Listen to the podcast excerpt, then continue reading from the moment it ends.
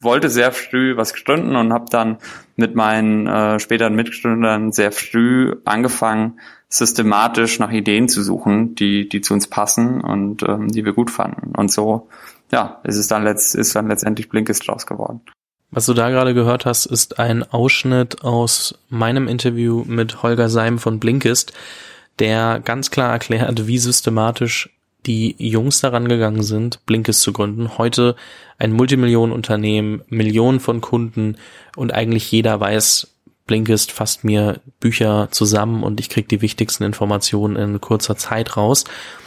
An dieser Stelle herzlich willkommen zum Jungunternehmer Podcast und der zweiten Episode von Shorts. Kurze Ausschnitte aus alten Interviews, die aber ziemlich zeitlos sind und immer wieder gut sind für einen äh, Denkanstoß. Und ich glaube, hier geht es gar nicht unbedingt drum, nur die Leute anzusprechen, die noch keine Idee haben, sondern ähm, das, was Holger gleich erklärt, ist wirklich eigentlich für jedes Projekt, ähm, das man auch in einer Firma anstrebt und, und aufbauen möchte, super relevant. Und deswegen ähm, gehen wir da auch gleich rein. Zuvor, ich hoffe, du hast natürlich schon das Interview mit Andreas äh, Göldi von B2V gehört. Das kam gestern online. Und äh, wir sprechen über Krisenmanagement, weil Andreas eine Firma gebaut hat, die die Dotcom-Blase überlebt hat, ähm, hat natürlich die Finanzkrise 2009 erlebt. Ähm, wir sprechen über Standortvorteile, weil er auch ähm, über zehn Jahre in Boston war. Wir sprechen darüber, wie feuert man eigentlich Mitarbeiter. Wahrscheinlich auch keine, keine so leichte Sache. Und ähm, meine steile These in dem Interview ist, dass äh, Investoren, denn wie gesagt, er ist selbst Venture Capitalist, dass Investoren ähm, in Deutschland nicht, sich nicht trauen, das nächste große Ding zu fördern. So, aber um, um das aufzulösen, musst du natürlich in die Podcast-Folge reinhören. Aber wir widmen uns jetzt hier wieder Holger Seim von Blinkist und ähm, die Story ist super spannend, weil die Jungs, wie gesagt, sehr systematisch rangegangen sind. Ich will aber gar nicht mehr viel mehr vorwegnehmen. Hier der Ausschnitt, der beschreibt, wie Holger zum Gründen gekommen ist und wie dann aus dieser Gründungsmotivation auch Blinkist entstanden Das fing tatsächlich schon recht früh in der Schule an. In der Oberstufe hatte ich zum ersten Mal mit Gründen zu tun und habe ähm, hab, gemerkt, dass mir Themen wie Wirtschaft und was Neues aufbauen und organisieren sehr, sehr viel Spaß macht. Und habe äh, ja, in, in schulnahen Projekten äh, da so die erste Schritte, ersten Schritte gemacht das dann auch in der Uni weitergeführt und dort mit Kommilitonen gemeinsam eine studentische Beratung gegründet, äh, weil wir dachten, wir hatten irgendwie Bock auf, wir hatten Bock, unser Wissen praktisch anzuwenden, ein bisschen Unternehmen kennenzulernen, einfach was zu machen und haben dann angefangen, ja, einen Verein zu gründen und äh, andere Kommilitonen und Kommilitoninnen da, davon zu begeistern und gemerkt, dass es gar nicht so schwierig ist, dass man einfach in Anführungszeichen nur eine Idee braucht sich dann überlegt, okay, welche Schritte braucht es jetzt, um die Idee Wirklichkeit werden zu lassen? Wir brauchen einen Namen, wir brauchen ein Logo, wir brauchen eine Webseite, wir brauchen irgendwie einen Flyer, um andere davon aufmerksam oder da, ja, da, da, darüber ins Bild zu setzen, dafür zu begeistern.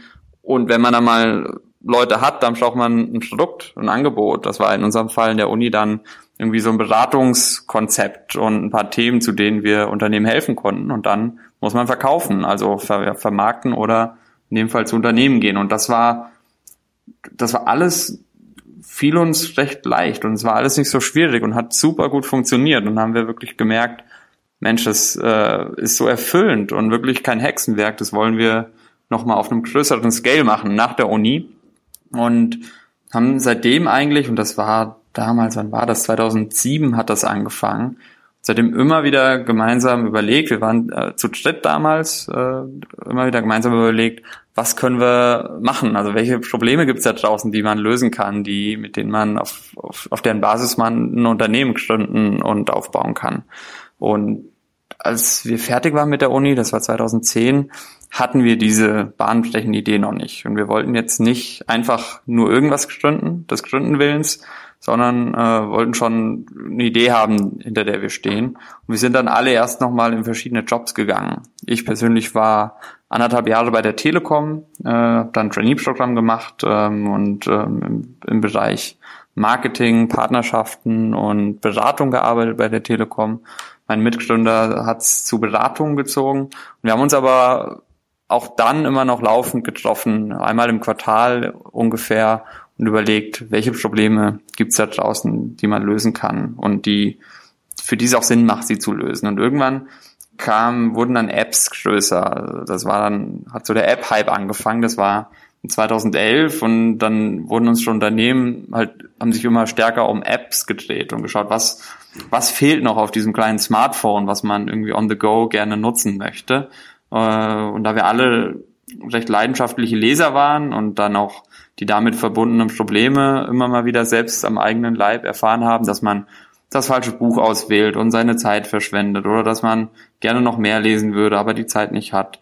Ähm, haben irgendwann gedacht, dass es doch toll wäre, wenn man eine App hätte, die einem in Wartezeiten schlaue Dinge vermittelt, dass man so Wartezeiten füllen kann, ein bisschen was Neues zu lernen.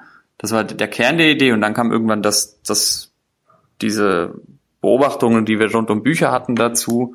Ähm, und dann haben wir gemerkt, hey, das kann man ja verbinden. Und so ähm, so, so kamen wir dann eigentlich äh, ja, zu, zu Blinkist. Und das ist, ja, das ist jetzt keine sehr inspirierende Geschichte, dass ich schon seit äh, seit ich zwölf bin genau das machen wollte, aber ich wollte sehr früh was gründen und habe dann mit meinen äh, späteren Mitgründern sehr früh angefangen, systematisch nach Ideen zu suchen, die die zu uns passen und ähm, die wir gut fanden. Und so ja, es ist dann, letzt, ist dann letztendlich Blinkist draus geworden. Naja, aus dieser, wie Holger sagt, nicht so inspirierenden Story ist eine Firma entstanden, die mehr als 18 Millionen Kunden laut Webseite hat, ungefähr 150 Mitarbeiter, ähm, sowohl in Deutschland als auch in internationalen ähm, Gebieten super anerkannt ist und tatsächlich auch für mein Thema Shorts, also dieses Format, ein kleiner, ja, Denkanstoß war, denn